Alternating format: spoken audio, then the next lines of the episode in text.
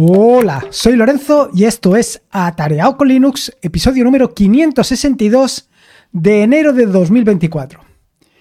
Eh, le he dado una vuelta todavía al formato de la fecha porque todavía no lo tengo claro y más o menos uno de los culpables de que no lo tenga claro es Gabriel de Sobre la Marcha, del podcast Sobre la Marcha, por la reflexión que hizo sobre la necesidad o no necesidad de incluir la fecha al decir el podcast. Ahí tengo el corazón partido, tengo que ser eh, totalmente justo, en el sentido de que, bueno, pues tal y como comentan, em, alguien que está escuchando el podcast y que no tiene ninguna intención, bajo ningún concepto, de mirar el feed o de mirar el contenido, pues no va a tener ni idea de cuándo es el podcast. Pero por otro lado, también tengo el corazón partido en el sentido de, pues, Claro, eh, alguien que realmente esté preocupado si lo que estoy contando hoy tiene eh, validez o no tiene validez, pues lo que va a hacer es irse a la página web, a tarea.es, que para eso lo hago, y allí mirarlo. Sea como fuere, eh, no, no tengo muy claro qué es lo que voy a hacer. No lo tengo claro porque, bueno, pues es un dato que, aparte de los mm, minutos que llevo ahora hablando sobre esto, pues que tampoco aporta tanto. No lo sé. Ya veremos, ya veremos ¿Qué es lo que sucede? Bueno, voy al lío. Hace unos días, a raíz del episodio 557, titulado Terminará Rust, perdón, terminará Types con Markdown, surgió una interesante conversación sobre si se está inventando, si se está reinventando la rueda con todas las aplicaciones que están surgiendo eh, con Rust. En concreto se refería a pues esta nueva lenguaje de marcado, Types, frente a látex. Y sobre todo por el hecho de que látex es un lenguaje institucional en ciencias. Y en concreto, bueno, pues, ¿qué es lo que va a suceder? ¿Por qué reinventar? ¿Por qué añadir otro nuevo lenguaje? ¿Por qué con RAS estamos reimplementando lo reimplementable? Pero esto no es nada nuevo, no es que se circunscriba única y exclusivamente a los lenguajes de programación, va un poquito más allá. Es que esto mismo lo podemos abstraer y llevarlos hasta las distribuciones Linux. ¿Por qué sacar una nueva distribución Linux si hay distribuciones Linux a patadas y prácticamente todas hacen lo mismo? ¿Por qué sacar una nueva distribución Linux basada en Ubuntu que es exactamente igual que la anterior y en la que única y exclusivamente cambiamos los iconos? Bueno, pues esto lo veremos eh, a continuación, porque vamos directos al turrón. Y voy a empezar primero por ¿qué sentido tiene reescribir? Bueno, en repetidas ocasiones en los últimos años, o en los últimos dos años, por decirte algo, te he hablado sobre distintas aplicaciones en Rust. En concreto, te he hablado sobre dos podcasts. Bueno, te he hablado en distintos podcasts, pero en concreto te puedo decir dos. Uno que se titula Cinco herramientas que tienes que probar en Linux. Otro que se titula Explosión de herramientas para la terminal. Y en ambos dos me refiero a la gran cantidad de aplicaciones, de herramientas que han surgido para la terminal a raíz de Rust. Esto no es exclusivo, como decía anteriormente, de Rust. También puedes encontrar cosas similares con Go, puedes encontrar cosas similares con TypeScript o con JavaScript. Prácticamente con cualquier cosa puedes encontrar. Pero a mí me llama mucho la razón, eh, la, razón, me llama mucho eh, la atención en concreto Rust, porque bueno, pues porque me encuentro como pez en el agua cuando trabajo con Rust, todo me llama la atención con Rust. Es como aquello que dicen, ¿no? De que cuando tienes un, o sea, que antes de tener un bebé, pues no veías bebés por ninguna parte y en el momento de que bebés ves o tienes el primer bebé, pues ves bebés por todas partes. Esto es lo que cuentan. La verdad es que yo no te puedo decir nada. Pero lo que es cierto es que para mí, desde que Rust llegó a territorio Linux, pues no veo nada más que nuevas aplicaciones, nuevas herramientas o reimplementaciones de aplicaciones, reimplementaciones de herramientas. Por ejemplo, en concreto, sobre LS, la herramienta básica que utilizamos para listar todos los archivos de un directorio, para listar directorios, bueno, pues como mínimo te puedo decir tres reimplementaciones, que seguro que hay muchas más, pero tres te puedo decir ahora, que son EXA, LSD y PLS. Tres herramientas tienes aquí. Y tres herramientas que, bueno, la funcionalidad principal de estas herramientas ya la sabes, listar el contenido de un directorio, listar los archivos y directorios que están contenidos en un directorio. Así de sencillo. Bueno, pues estas tres herramientas cumplen perfectamente con esa funcionalidad. Pero realmente no son exactamente ninguna de estas tres igual a las anteriores, porque cada una de ellas implementa algunas características que las diferencian entre sí y precisamente también con LS. Y entonces, estos son algunos ejemplos de reescribir, pero ¿por qué reescribir? ¿Por qué reimplementar una aplicación? Lo cierto es que me he encontrado distintas razones para reimplementar una aplicación o reescribir una aplicación. Son razones que me han venido a mí a la cabeza. Seguro que a ti se te ocurren alguna y vamos, eh, déjalo en los comentarios porque lo leeré con suma atención. Pero para mí, pues hay algunas razones que me parecen muy obvias. ¿No? Por ejemplo, eh, cuando estás aprendiendo Rust, por ejemplo, y ya te digo Rust o cualquier lenguaje de programación, o simplemente cuando estás aprendiendo a cómo crear tu propia distribución, pues cómo practicas. Bueno, en el caso de crear tu propia distribución es creando una nueva distribución, pero en el caso de eh, aprender Rust, y esto ya lo he comentado en muchas ocasiones, la mejor manera de aprender Rust o de, de aprender cualquier lenguaje de programación es básicamente pues programando. ¿Y cómo programas? ¿Qué se te ocurre para programar? Bueno, pues lo más sencillo cuando se te ocurre para programar es, pues, por ejemplo, una lista to do. Pero es que listas to do hay a capazos, a centenares, a miles, a millares, a millones. Hay una gran cantidad de aplicaciones to do. Pero igual que te digo esto, pues hay de cualquier otra cosa. Y tú en un momento determinado dices, bueno, sé que existe esta aplicación, pero voy a hacer pues mi propia versión de esa aplicación o ya que sé lo que hace esa aplicación, voy a intentar hacer exactamente lo mismo. Con lo cual conoces perfectamente cuál es el resultado de esa aplicación. Y de esta manera sabes que cuando implementes esa aplicación tú por tu cuenta, pues evidentemente si obtienes los mismos resultados es que tu aplicación está bien. Y si obtienes eh, resultados distintos, pues evidentemente pues no está tan bien. Otra de las razones mm, que se me ocurren para reescribir una aplicación es añadir algunas características que antes pues no estaban. Por ejemplo, en LS, pues no te sé decir ahora mismo, pero por ejemplo, añadir iconos o añadir eh, coloreado de sintaxis en la propia aplicación sin herramientas externas. O por ejemplo, el tratamiento de múltiples colores o de multitud de colores o el tratamiento de características particulares de programación como puede ser el ignorar todos los archivos que estén dentro del archivo git ignore. Todo este tipo de cuestiones son posibilidades que tienes a la hora de reimplementar una aplicación simplemente porque antes no existía.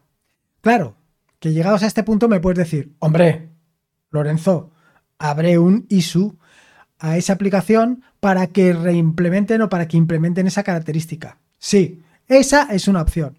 Pero aquí, bueno, tenemos mil razones para no hacerlo. La primera es que bueno, pues es que tú quieres programarlo desde cero, porque eres así, porque tú quieres tener tu propia aplicación. La siguiente es porque a lo mejor se trata de una pequeña mejora que no le ves tanta importancia y entonces no crees que vaya a ir para adelante.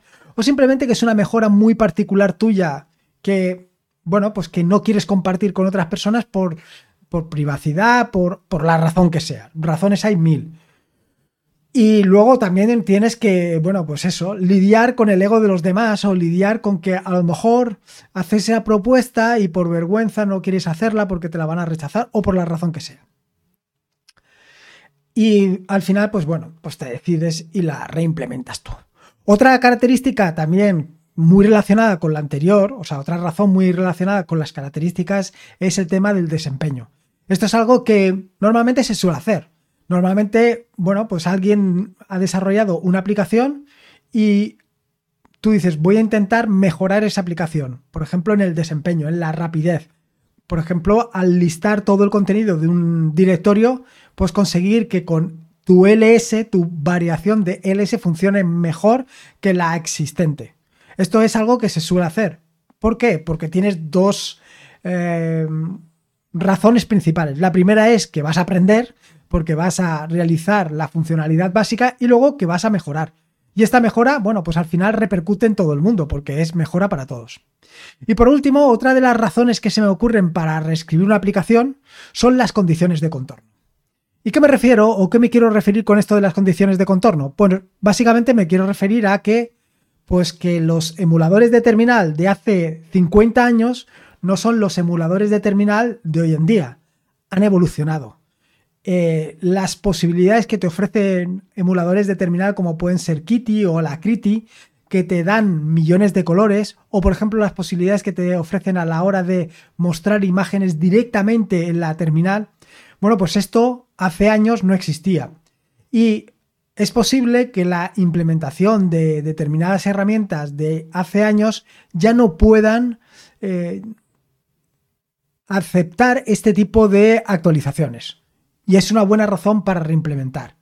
Ya te digo que al final siempre puedes abrir un ISU y que el desarrollador de la aplicación te diga, oye, pues mira, tal y como está implementada esta aplicación, pues no se puede hacer. Hay que volver a implementar de cero. Claro, en este caso, bueno, pues sí que tendría un sentido total implementarla en Rust o en el mismo lenguaje de programación. Todo depende. Pero bueno, ahí está.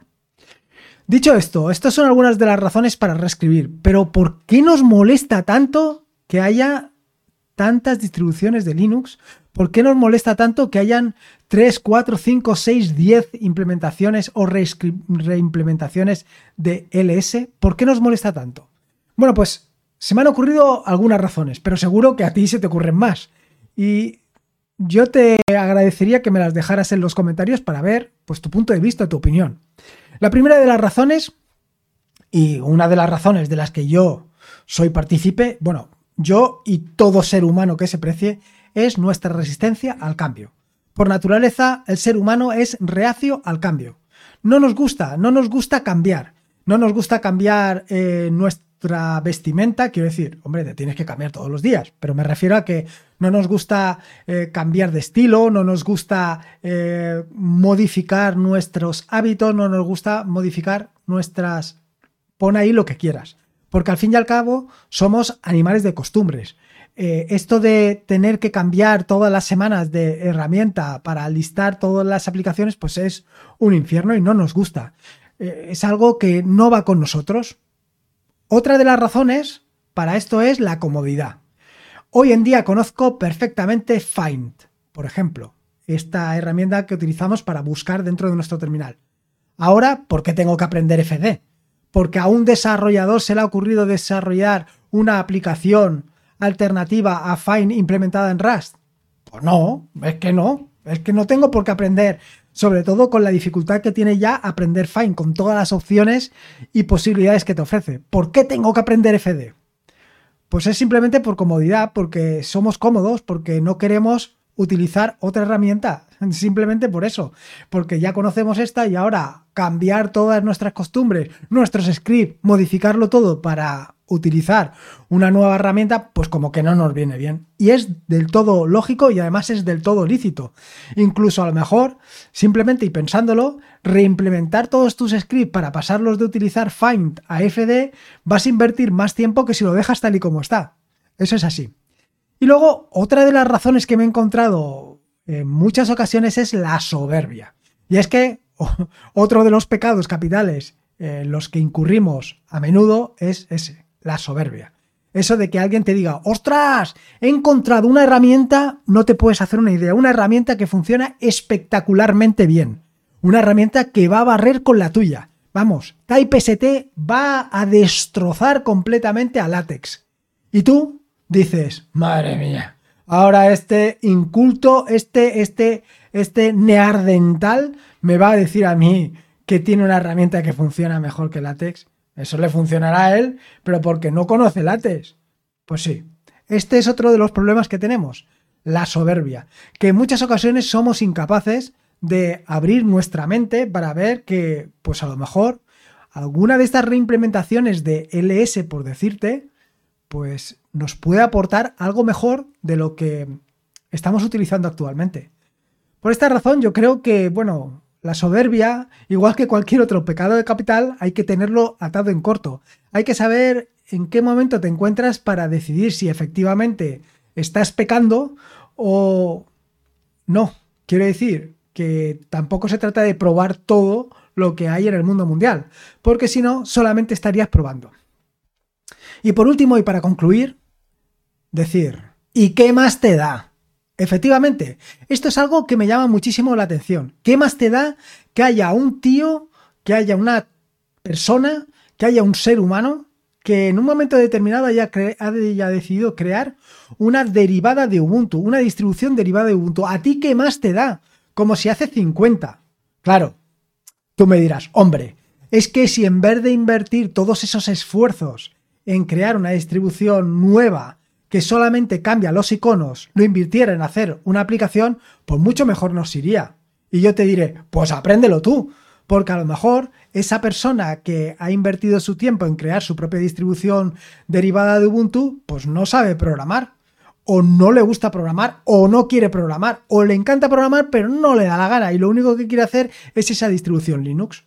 Y lo mismo te digo, pues con una aplicación, con un documento, con lo que sea. Pues si el hombre lo quiere hacer, o la mujer lo quiere hacer, o el ser humano en general lo quiere hacer, ¿a ti qué más te da? Déjalo. Y no solamente déjalo, sino dale rienda eh, dale rienda suelta para que pueda hacer exactamente lo que él quiera. Porque esta es una de las grandes ventajas que tenemos aquí, que si lo liberan con un código eh, abierto, con una licencia eh, permisiva, pues vamos a poder utilizarlo todo el mundo y vamos a poder aprovechar. Y lo que te estaba diciendo anteriormente, probablemente te des cuenta de que esa herramienta te aporta algo que la que tú estás utilizando ahora no te aporta. Simplemente abramos la mente. Y para terminar, decirte, bueno, y todo esto venía a raíz de Type ST, precisamente de Typest, que de verdad, y lo dije en el anterior episodio del podcast y lo creo sinceramente, es el killer de látex. Lo veo muy así. Y te voy a decir lo otro. Inicialmente, cuando vi las posibilidades de Types, pues yo pensé, otra vez tengo que aprender otro lenguaje de programación, tengo que aprender otro lenguaje de marcado ligero. ¿Es que no tenemos bastante con Markdown? Inicialmente lo pensé así, pensé igualmente. Y luego también pensé aquello de, ¿y qué me va a aportar esto? ¿Qué sabrán estos de, de, de si yo con mi plantilla voy que, que, no voy a sacar nada mejor que esto? Y ahora ahora que lo he visto, ahora que lo conozco, ahora que estoy escribiendo sobre él, me he dado cuenta que es una alternativa terriblemente potente. Con lo cual, abramos la mente, hombre. Y nada más. Espero que te haya gustado este episodio del podcast y sobre todo, si puedes, esa, esos comentarios sobre por qué eh, reescribir o por qué no reescribir, qué razones le encuentras a ello y qué ventajas e inconvenientes. Esto es un poco lo que me gustaría oírte. Y nada más, espero que te haya gustado este nuevo episodio del podcast y ya sabes, una valoración en Evox, en Apple Podcasts, en Spotify me vendría fantástico. En este episodio del podcast no sé qué pondré en la encuesta, pero algo pondré, algo referente a todo esto. Recordarte que este es un podcast de la red de podcast de sospechosos habituales donde puedes encontrar fantásticos y maravillosos podcasts. Puedes suscribirte a la red de podcast de sospechosos habituales entrando en Telegram, en WinTablet Info. Y nada más. Recordarte que la vida son dos días y uno ya pasado, así que disfruta como si no hubiera mañana y si puede ser con Linux y abriendo un poquito la mente sobre la reescritura, mejor que mejor. Un saludo y nos escuchamos el próximo lunes. También en enero o ya estaremos en febrero. Bueno, ya veremos. Hasta luego. Uy, que se me ha olvidado.